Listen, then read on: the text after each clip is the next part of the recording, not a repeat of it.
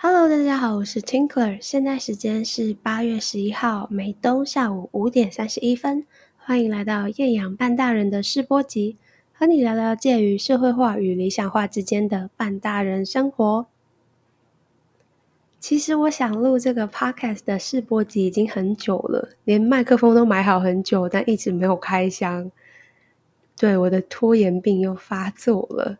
但是呢，一直到刚刚看到了 Washington Post 的 Instagram 在三个小时之前发了两则关于台湾的现实动态，那我就觉得，天呐，这个真的是在这个时间点还有两则的现实动态，真的是不分享不行诶那之所以说这个时间点，是因为大家应该知道，最近美国快要大选了嘛。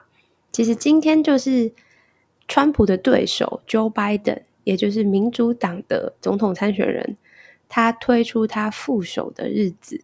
那他副手还蛮特别的，是出生在移民家庭，然后是有色人种，算黑人嘛？他就是有，我记得他是有牙买加跟印度血统的女性，所以这个引起非常大的讨论。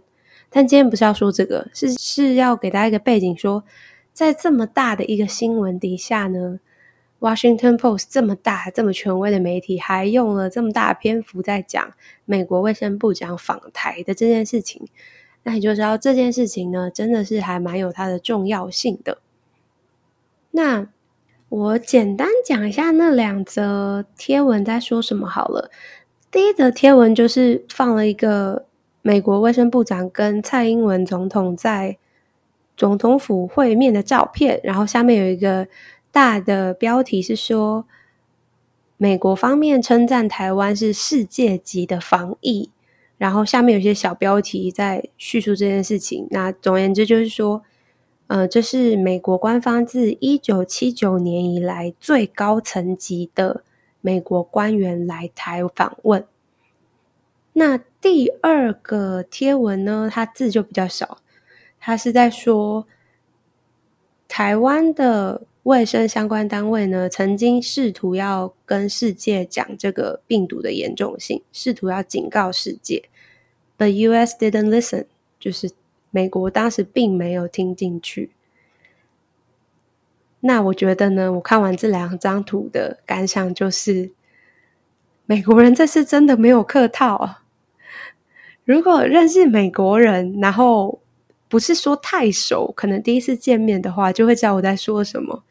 因为美国人真的是非常客套的民族。我来美国之前，我妈妈一直跟我说，什么美国人很天真啊，就是直来直往啊。我觉得这可能是发生在你熟了之后，在你还没有真的超熟的时候呢。我觉得美国人是非常客套的，就基本上他们不会对你口出恶言，不管你做什么，就是你明明知道那个东西超烂，这是个烂东西。可是美国人还是会把你捧上天，他们就是什么都是哇，interesting, exciting, excellent, awesome，就是非常的夸奖你。但是，但是在这件事情上，美国称赞台湾的防疫是世界级防疫这件事情，真的没有客套，我是这么认为啦。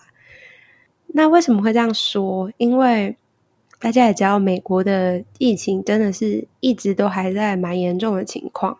当然，有人会说什么第二波、第三波疫情。那就我的感觉、体感啦，没有任何科学根据。体感的话是觉得大家在说什么呢？明明第一波疫情就还没有过去啊，根本不是什么第二波。我自己个人预测的第二波疫情，其实会发生在八月底到九月初这段时间，因为大家要知道，之前从三月多的时候。美国基本上从学校啊，还有政府机关，还有办公室等等的，是都完全是 lock down，完全是关闭的状态。尤其是学校，因为学校在三月多的时候刚好接接着他们的春假，那就直接都改为线上上课，或者是干脆就停课也有。那在这样的情况下呢，其实一直到了暑假这段时间。这些学生、大学生们其实都是在家，或者是不是在学校这种大型群聚的场合。可是现在到了秋季的时候呢，其实政府有使出一些比较强硬的命令，会希望鼓励。我刚刚说强硬的命令，又说鼓励，但反正他就是没有明说你要强制要开启，可是就会用一些行政的法规啊，或者是对于国际学生的规定啊，去促使学校做一些要 reopen 的决定。所以预计秋季班呢，很多学校都会回到实体来上课。那学校其实就是大型群聚，尤其是美国人非常喜欢 party 或什么的。看到久违的同学，能不能继续保持 social distancing 呢？我觉得很不乐观啦，超悲观。所以我才会认为说，第二波疫情其实就是会发生在这个开学之后。不过，就是因为美国疫情其实很严重，其实蛮多在台湾的朋友，因为我现在住在美国嘛，就蛮多台湾的朋友都会问我说：“哎，你那边还好吗？口罩够吗？那有没有很严重啊？我看台湾的新闻报美国很严重，哎，你要小心哦，什么之类的。”那我一方面觉得很感动，但我一方面又觉得。好奇妙哦，这是一个很荒谬的感觉。之所以这样说呢，是因为这些我的关心啊，还有叮咛啊，都是我在二月的时候，大约二三月的时候，跟台湾朋友说的。结果现在全部回向到我身上了。记得二三月的时候，跟朋友聊天都会说：“哎，我看我在美国看你们台湾的。”新闻觉得很严重哎，你们要小心哦，要戴口罩等等的。结果风水轮流转，过了半年不到，这些关心啊什么的，全部回到我的身上了。好，所以我觉得举一个数字吧，就让大家知道多严重，还有为什么我觉得美国卫生部长讲的不是客套。我刚刚查了一下，台湾的确诊案例从疫情爆发到现在，整个累积的数字是确诊数四百八十一，然后死亡是七位，也就是说，整个台湾的累积确诊数并没有超过五百人，死亡数也是控制在十人以内。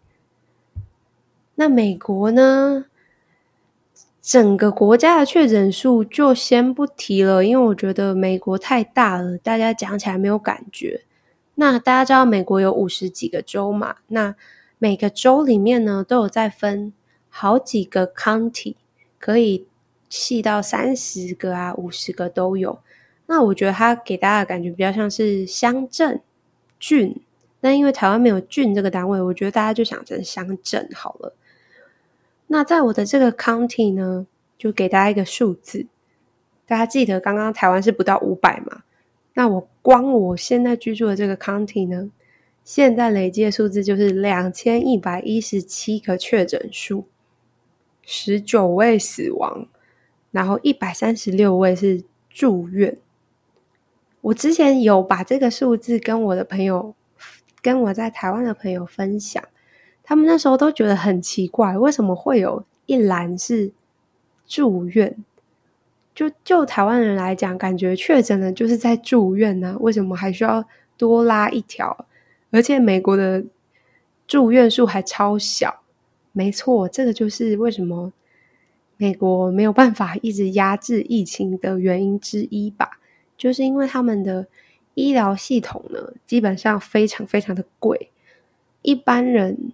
大概没办法住院一个月，因为你住完一个月，也许你康复了，但你可能也同时破产了，就是非常非常贵的健保，而且它的健保是私人的保险。那你就知道美国跟台湾在疫情上的表现，台湾真的是做的非常非常的好。很多台湾的朋友也会问我，就说：“哎，你在美国戴口罩到底会不会被歧视？”我觉得呢，这个问题要看你在哪个时间点问。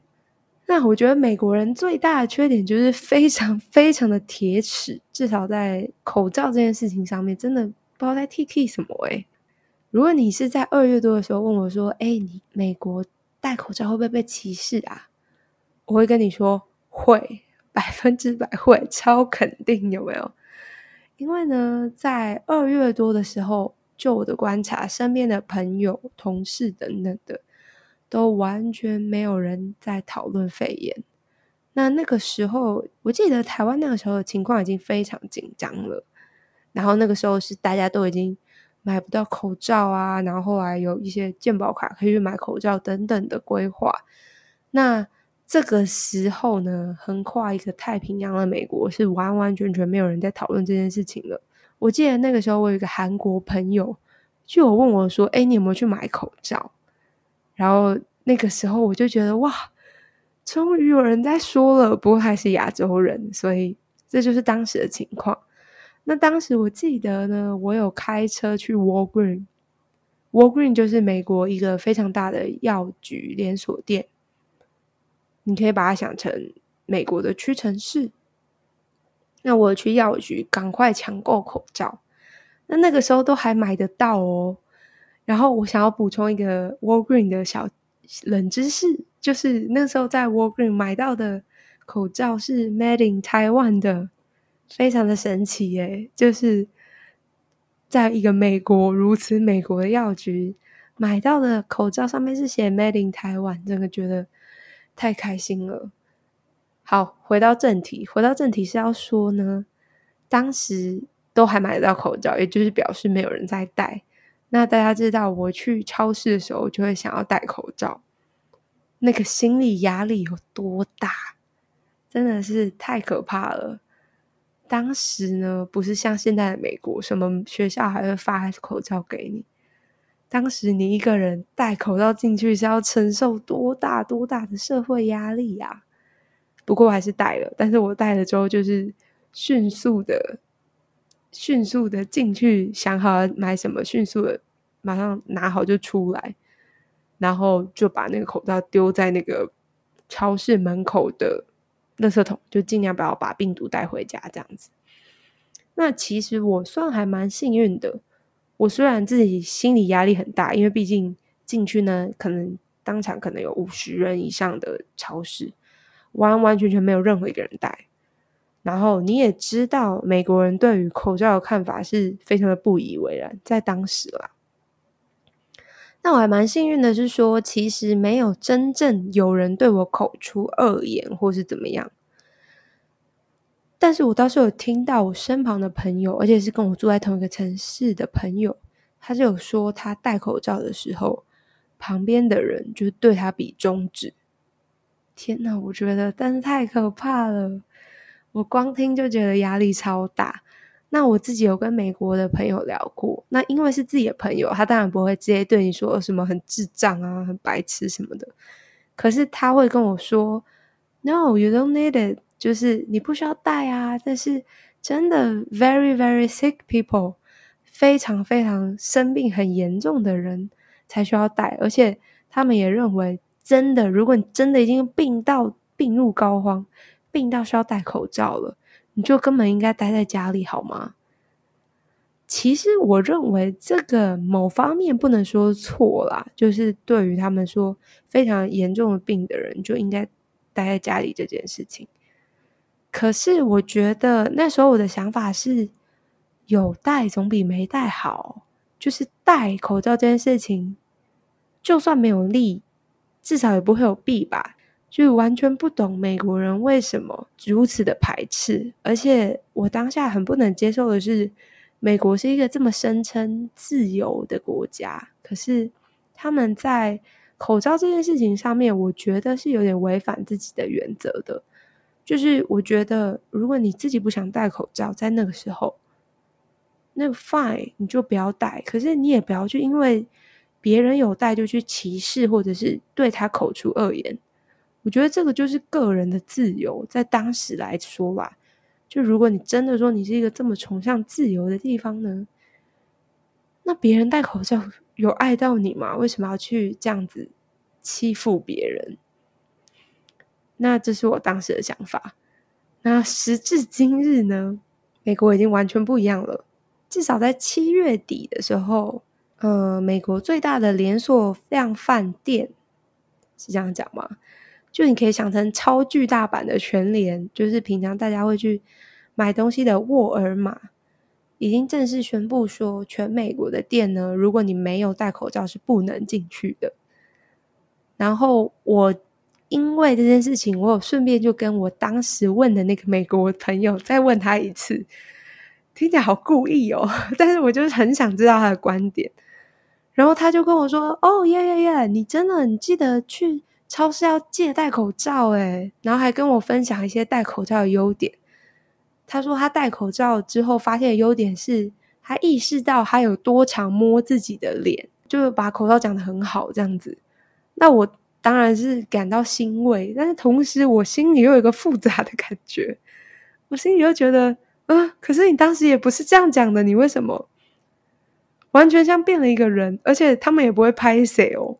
他们也不会觉得说哦，我觉得很羞耻。我当时这样说，然后我现在整个转弯了。我觉得这也是该怎么说美国人的一个优点吗？对我觉得应该是美国人的优点啦。就是虽然你会觉得他们好像翻脸像翻书一样，可是我觉得他们自我改正的能力呢，算是蛮好的啦。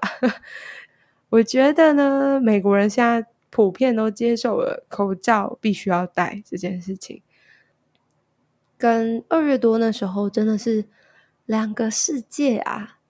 但是身为一个台湾人，你就会觉得天哪，好荒谬哦！你们那个时候对我是怎么说的？